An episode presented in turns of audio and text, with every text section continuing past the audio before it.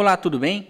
Aqui é o Gustavo do site musicasparamissa.com.br e te convido para fazermos juntos uma reflexão sobre as leituras do próximo 24º domingo do tempo comum, ano A. A liturgia da palavra deste domingo nos convida a refletir sobre o perdão. O rancor e a raiva são coisas detestáveis, e toda vingança será cobrada por Deus. Portanto, devemos nos afastar desses sentimentos maus e perdoar quem nos ofendeu. No evangelho deste domingo, Jesus conta uma parábola em que um empregado que tem uma dívida com seu empregador implora por perdão, e o empregador, com compaixão, perdoa este empregado. Mas ao sair dali, o empregado vai cobrar um de seus companheiros, que também o devia, exigindo que ele quitasse a dívida Caso contrário, mandaria prendê-lo.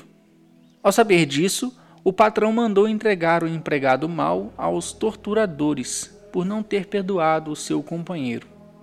Esta parábola que Jesus nos conta faz muito sentido. Como podemos pedir perdão a Deus pelos nossos pecados se não formos capazes de perdoar nossos irmãos? Seremos perdoados por Deus à medida que perdoarmos quem nos ofende. Na própria oração do Pai Nosso, dizemos isso. Deus é cheio de bondade e compaixão, mas também é justo. Quando Deus nos concede o perdão de nossas dívidas, nós também devemos corresponder perdoando por gratidão a Ele as dívidas de nossos irmãos. Se queremos que a misericórdia de Deus seja sem limites para conosco, também a nossa misericórdia deve ser infinita para com nossos irmãos. Às vezes nós vamos ao confessionário, pedimos perdão a Deus e voltamos a cometer o mesmo pecado. Mas a misericórdia de Deus é infinita e devemos nos confessar novamente quando tivermos nessa situação. Deus está pronto para nos perdoar quantas vezes forem necessárias. Ele não quer nos perder. O mesmo se aplica à misericórdia que devemos ter para com os nossos irmãos.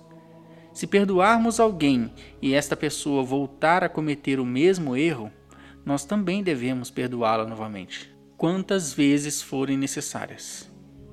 Cristo nos ensina no Evangelho que devemos perdoar-nos mutuamente não somente sete vezes, mas setenta vezes sete, o que equivale a perdoar sempre, por maiores e mais amargas que sejam as faltas cometidas contra nós.